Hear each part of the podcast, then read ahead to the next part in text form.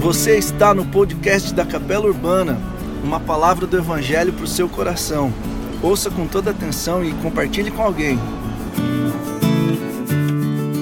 Gente, boa noite. Tudo bem? É muito bom estar mais uma vez aqui, reunido, com esse propósito de estarmos juntos em volta da mesa de Cristo e escutando a sua voz.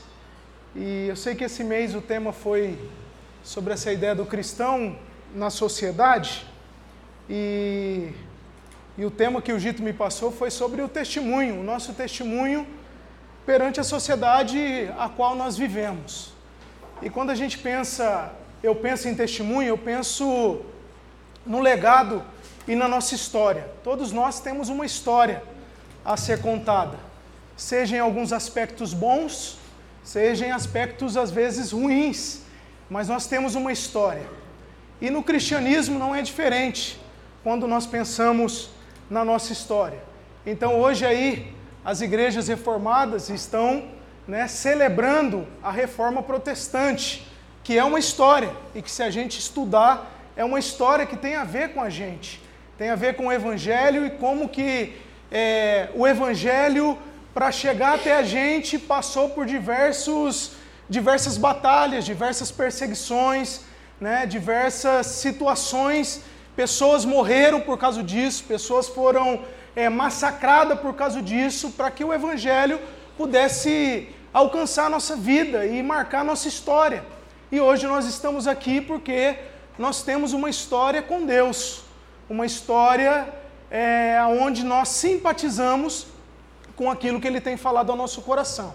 Né? Você está aqui, eu acredito, porque de alguma maneira você acredita que estar na presença de Deus e na presença de pessoas faz bem ao seu coração, faz bem à sua alma, né? te traz um sentido de vida.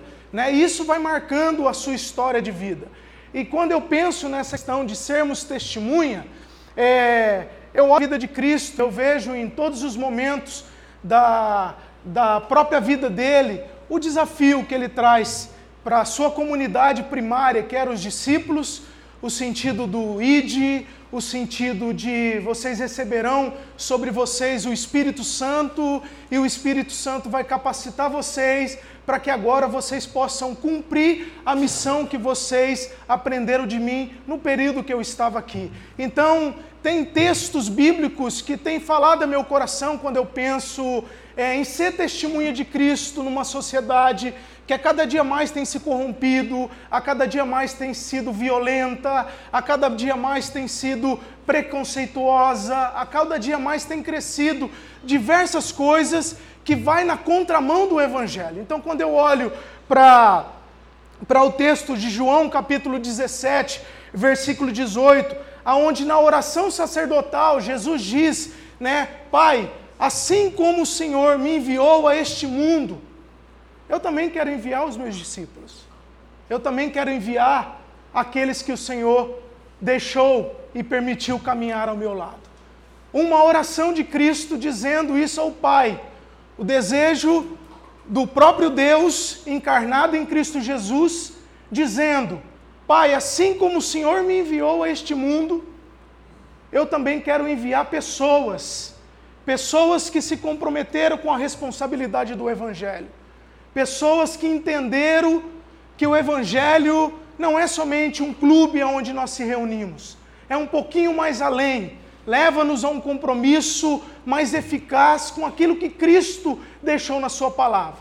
E logo em seguida, é, João 20 e 21, o próprio João escreve as palavras de Cristo, e ele vai dizer que Jesus, depois os discípulos com medo nesse, nesse contexto.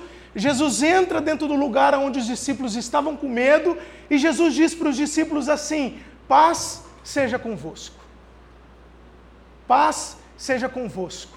Eu imagino o alívio que foi para esses discípulos que estavam com medos, medo, aflitos, temerosos com aquilo que ia acontecer com eles? Se com o próprio mestre, Rabi, o Cordeiro de Deus, aquele que diz: Eu sou rei, foi crucificado, massacrado, o que, que vai acontecer com a gente? E no momento de medo, no momento de aflições, Jesus entra e diz para os discípulos: Paz seja convosco. Eu imagino que isso deve ter afetado de uma maneira muito legal o coração dos discípulos. E aí, além dele falar paz seja convosco, ele mostra as suas mãos, comprovando que ele é o Filho de Deus, comprovando que ele estava cumprindo a promessa de dizer que ele viria, ele ia padecer, ele ia ser morto numa cruz, mas que ao terceiro dia ele ia ressuscitar, cumprindo a missão a qual o Pai tinha proposto para ele. E depois que ele fala, paz seja convosco, mostra os sinais, ele diz: assim como o Pai me enviou, eu também vos envio. Mas aqui ainda ele reforça algo mais tocante ainda, porque ele vai dizer: da mesma maneira que o Pai me enviou, eu vos envio. O que, que ele vai dizer?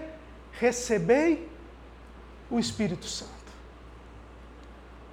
E o Espírito Santo está sobre nós, porque ele deixou uma promessa que a gente não ia estar sozinho no caminho, mas que Ele ia deixar sobre nós o Espírito Santo. E o Espírito vem, e logo antes de Jesus ir ao Pai, talvez no, nos últimos momentos com os seus discípulos, ele começa no, em Atos capítulo 1, versículo 8, ele vai dizer: E vocês vão receber sobre vocês o Espírito de Deus, e vocês vão ser testemunha em Jerusalém, Samaria e Judéia e até os confins da terra. Vocês vão sair de Jerusalém, e é interessante que às vezes a gente gera, a gente desfragmenta esse texto, né? Em Jerusalém, Samaria e Judéia e até os confins da terra, né?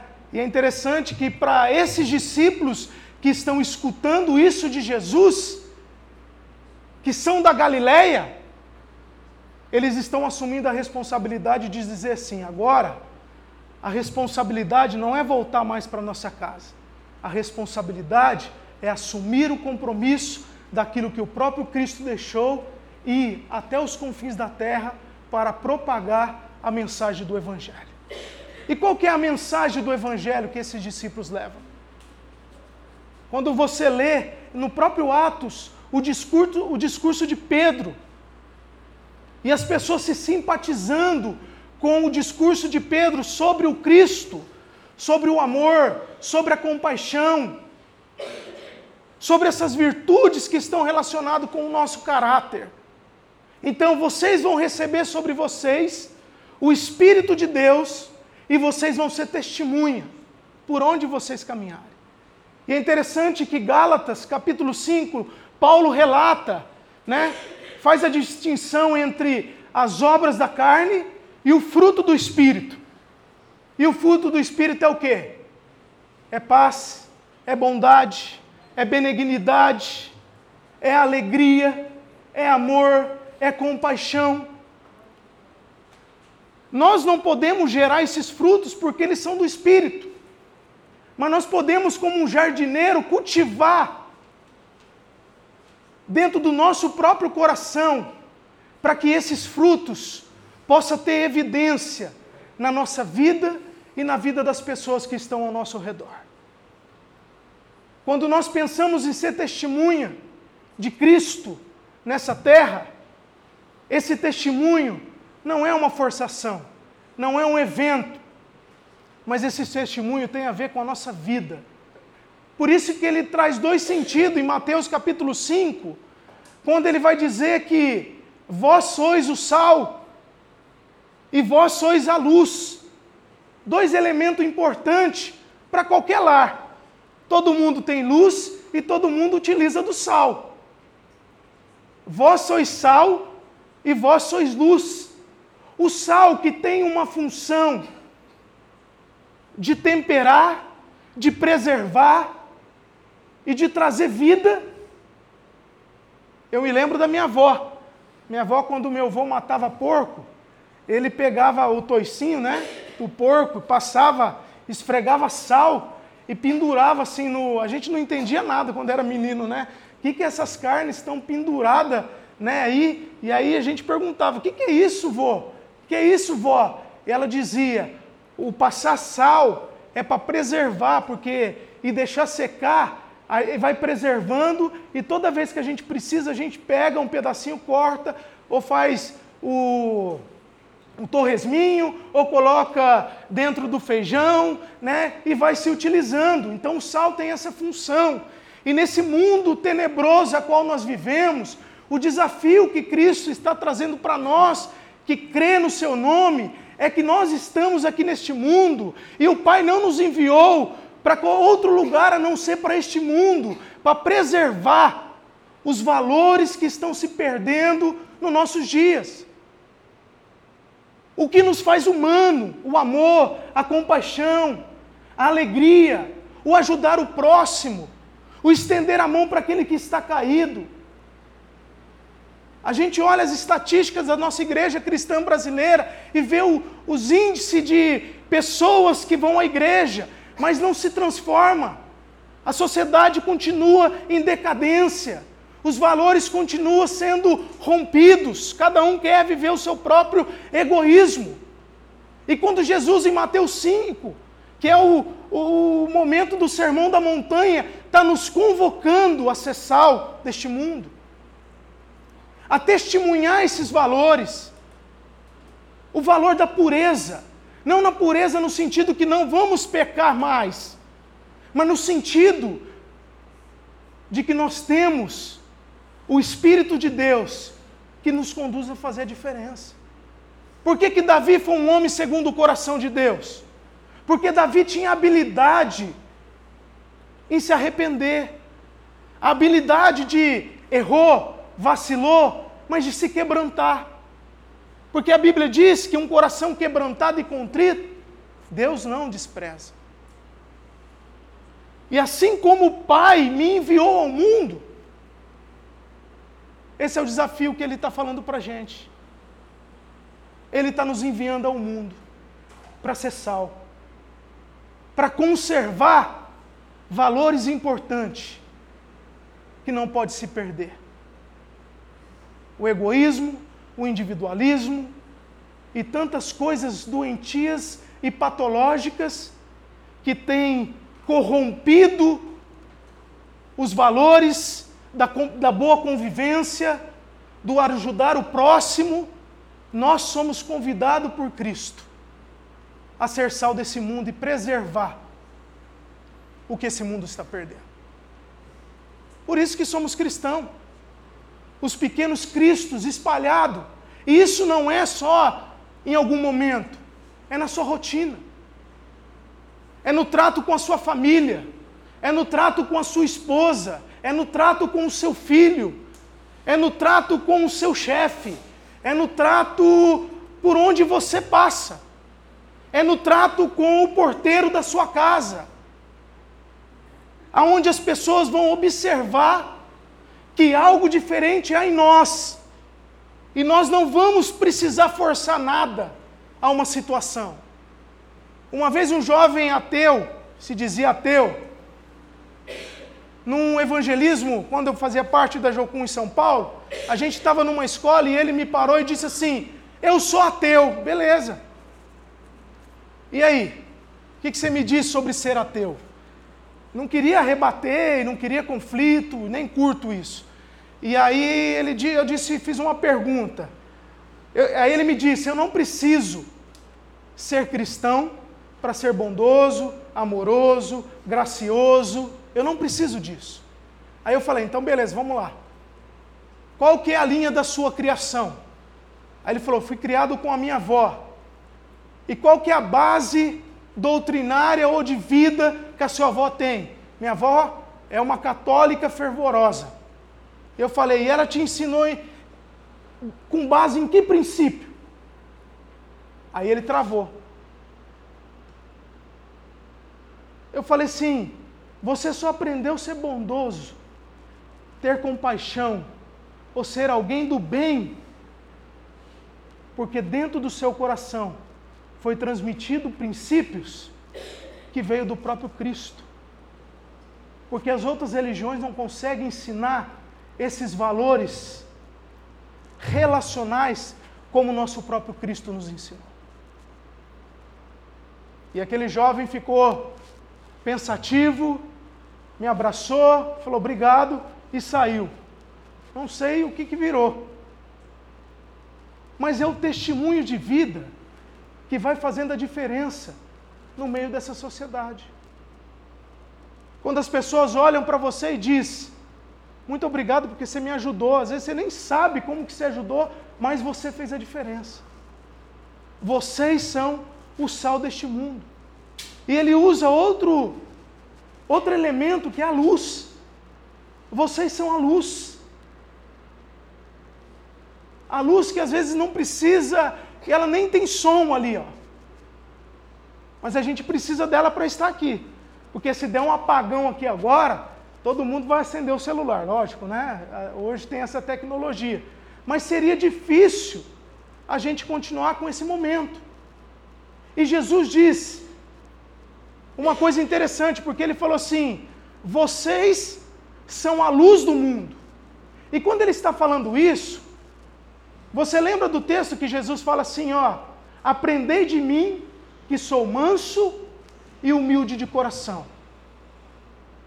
Jesus, quando vem, ele vai dizer assim: Eu sou a luz do mundo, e essa luz que brilhou entre os homens, e essa luz que veio para glorificar o Pai.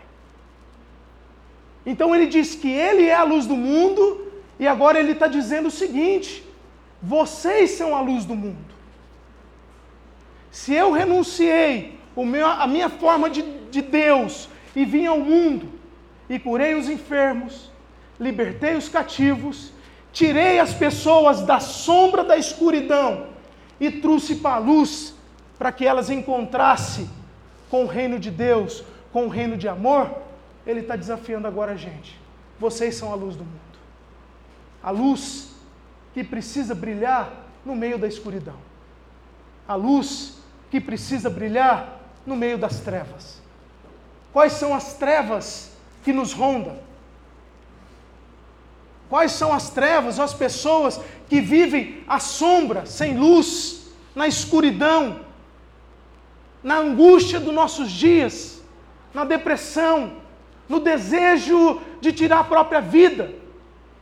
E que o convite de Jesus é: vocês são a luz do mundo, para ir nesses lugares e iluminar os olhos dessas pessoas que não estão conseguindo enxergar o sentido da vida, o sentido da sua história. Ser luz do mundo significa a gente simplesmente se render àquele que é a luz do mundo, aquele que era, aquele que é e aquele que há de ser eternamente. As pessoas precisam da gente. E o Espírito quer falar o seu coração.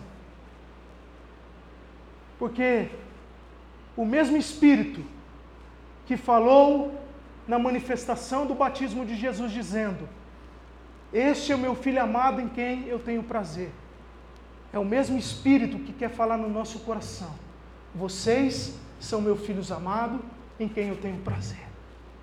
E Marcos vai dizer: portanto, ide, pregai o Evangelho, seja testemunha,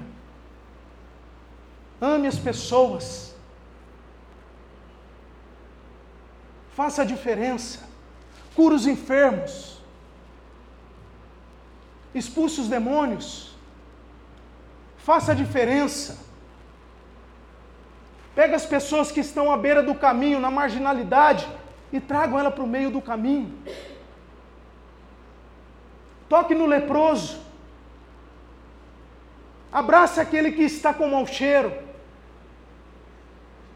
Faça a diferença nessa sociedade individualista.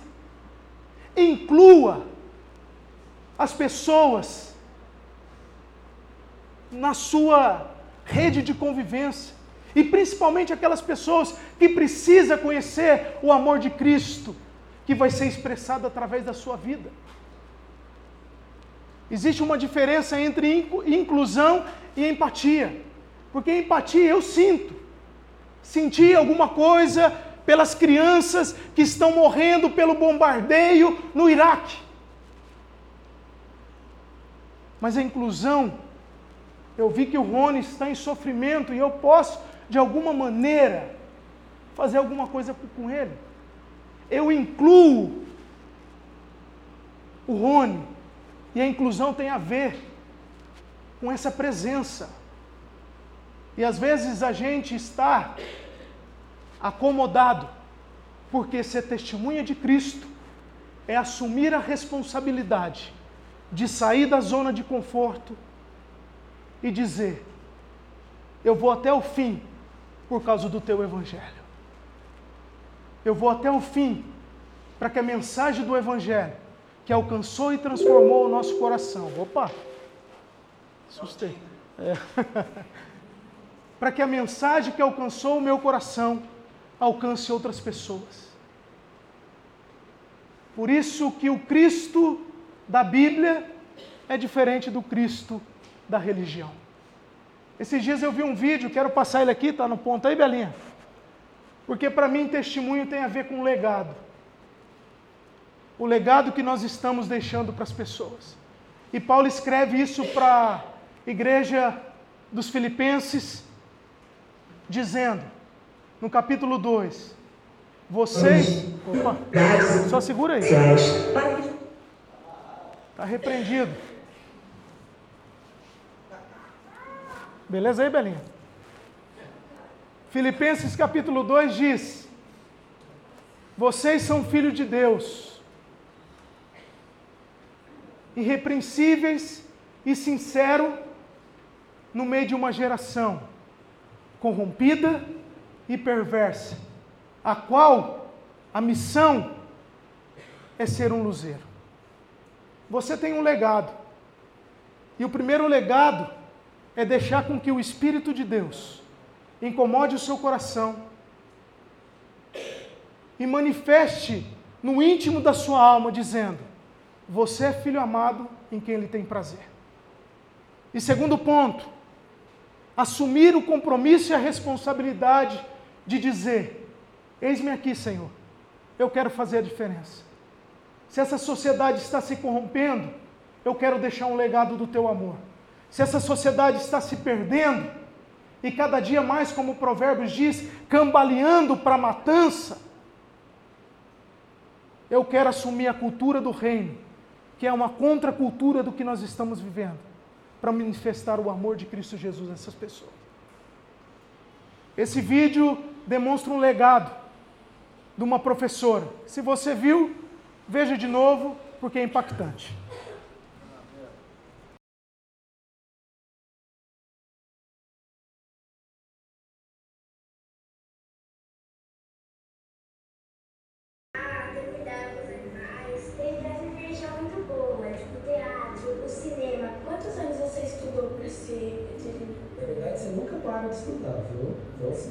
escola que você para de estudar, você nunca para de estudar. Mas daí na faculdade são cinco anos.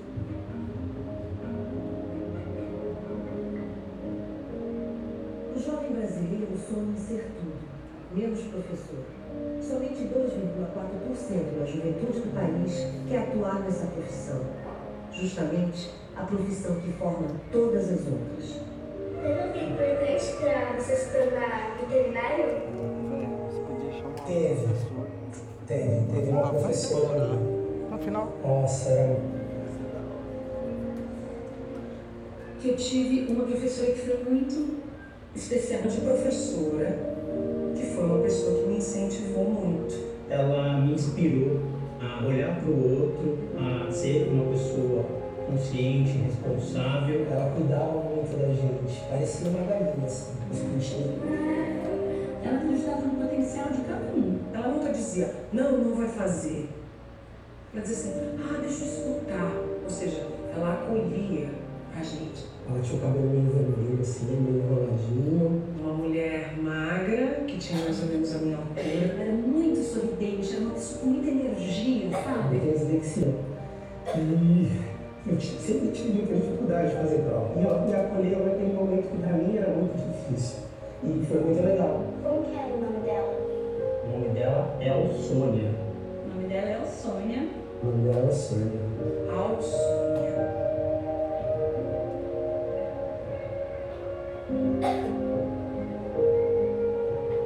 É uma professora brasileira que, em mais de meio século de magistério, contribuiu para a educação de milhares de crianças e adolescentes. Agora, adultos formados, seus ex-alunos preparam uma homenagem surpresa para ela, usando máscaras com fotos de quando eram mais jovens.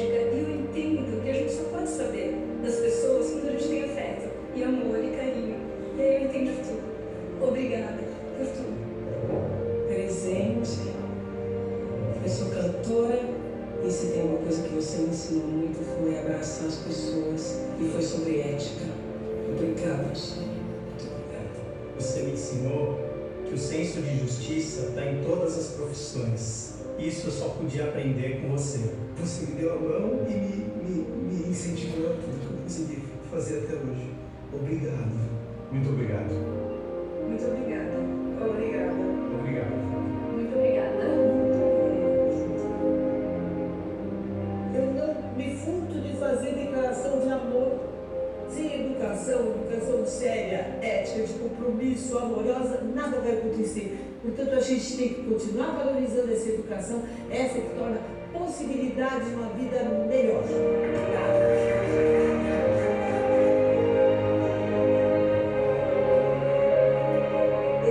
Educação é a arma mais poderosa para mudar o mundo. Valorize o professor. Interessante é o legado que ela deixa para essa galera, né? Legado de afeto, de amor, de carinho, né? E quando Jesus nos envia para este mundo, como João escreveu, ele está dizendo que nós não estamos indo para esse mundo de qualquer jeito. Nós estamos indo pelo Espírito dele que habita em nós. É interessante porque o Espírito de Deus, Paulo vai dizer isso, é aquele que testifica no seu coração que nós somos filhos de Deus. É o Espírito que ora com gemidos inexprimíveis. É o Espírito que nos convence do erro, do pecado e da justiça. É o Espírito que revela as doces palavras de Cristo, que exorta o nosso coração a uma vida diferente. É as pessoas que Ele coloca no nosso caminho para nos ajudar e para que a gente também possa ajudar. É o Espírito que sopra os dons sobre nós, com o propósito de edificar o corpo de Cristo, que não é aquilo que a gente escuta aí fora, no sentido é, da estrutura, mas é o corpo de Cristo que se reúne para adorar aquele que é o cabeça. É o Espírito de Deus que está sobre nós, que gera o caráter de Cristo e que nos desafia todos os dias a tomar a nossa cruz, mesmo nos momentos que queremos desistir. Eu me lembro que em São Paulo nós fomos um dia fazer evangelismo na Praça da Sé. Eu estava mal, querendo desistir de missões, de tudo. Aquele dia que você está bem é, triste com a vida. E, e era o dia de sair com a galera de misericórdia para ir para a Praça da Sé. Pegava um busão no Imirim, que já era tenso. Sair da base do Imirim e até a Praça da Sé. Era um transtorno e com aquele sentimento borbulhando de tristeza, de angústia. Eu me lembro que Nós descemos no Largo do Paissandu e fomos caminhando, e aí entramos na Praça da Sé. Um monte de moradores, e eu me lembro de um garotinho que saiu correndo e pulou nos meus braços e disse assim: Tio, quando eu vejo vocês chegarem naquela praça, entrar naquela praça com essas camisetas, o meu coração enche de alegria, porque nós vamos ter um momento de alegria. E eu, desgraçado, meu coração todo quebrado, querendo desistir, e alguém vivendo numa situação de vulnerabilidade, de abandono, de negligência, pula no meu colo e diz que eu sou esperança para a vida dele quando ele olha para mim. Então me fez entender que os meus sofrimentos pessoais também não pode justificar a minha ausência do compromisso com a missão de Cristo. Sabe por quê? Porque Ele nos ajuda. E mesmo quando estamos fracos, o Espírito dele ora por ele e nos levanta. Mesmo quando o nosso coração está conturbado e desejoso de desistir de tudo, se nós abrimos o nosso coração, o Espírito dele vai continuar falando, porque ele continua falando que nós somos filhos amados, em quem ele tem prazer. Que o Espírito de Deus fale ao seu coração, no nome de Jesus, e que você saia daqui refletindo. Eu fui chamado para ser testemunho, eu fui chamado para ser sal, eu fui chamado para deixar um legado. O legado do Evangelho, o legado da compaixão, o legado da humildade, o legado do perdão, o legado da graça. Quando eu escuto esse, vejo esse vídeo, eu vejo Paulo escrevendo: a graça de Deus se manifestou para nos educar diante do reino de Deus. E que essa graça possa continuar trazendo vida ao seu coração, ânimo ao seu coração e que o Senhor possa continuar resplandecendo, porque esse mundo precisa de nós. Nós precisamos ser aqueles que vão preservar os valores e os princípios do reino de Deus nessa sociedade. Queria que você fechasse seus olhos para a gente orar. Pai, muito obrigado. Obrigado porque o Senhor não diz. Obrigado porque o Senhor é piedoso, misericordioso. A sua graça se manifesta todos os dias, porque se não fosse por ela, Senhor, quem seríamos nós? É a graça do Senhor que se manifesta para educar a gente nos caminhos do Senhor. Obrigado porque o Senhor deixou sobre nós o teu Espírito Santo.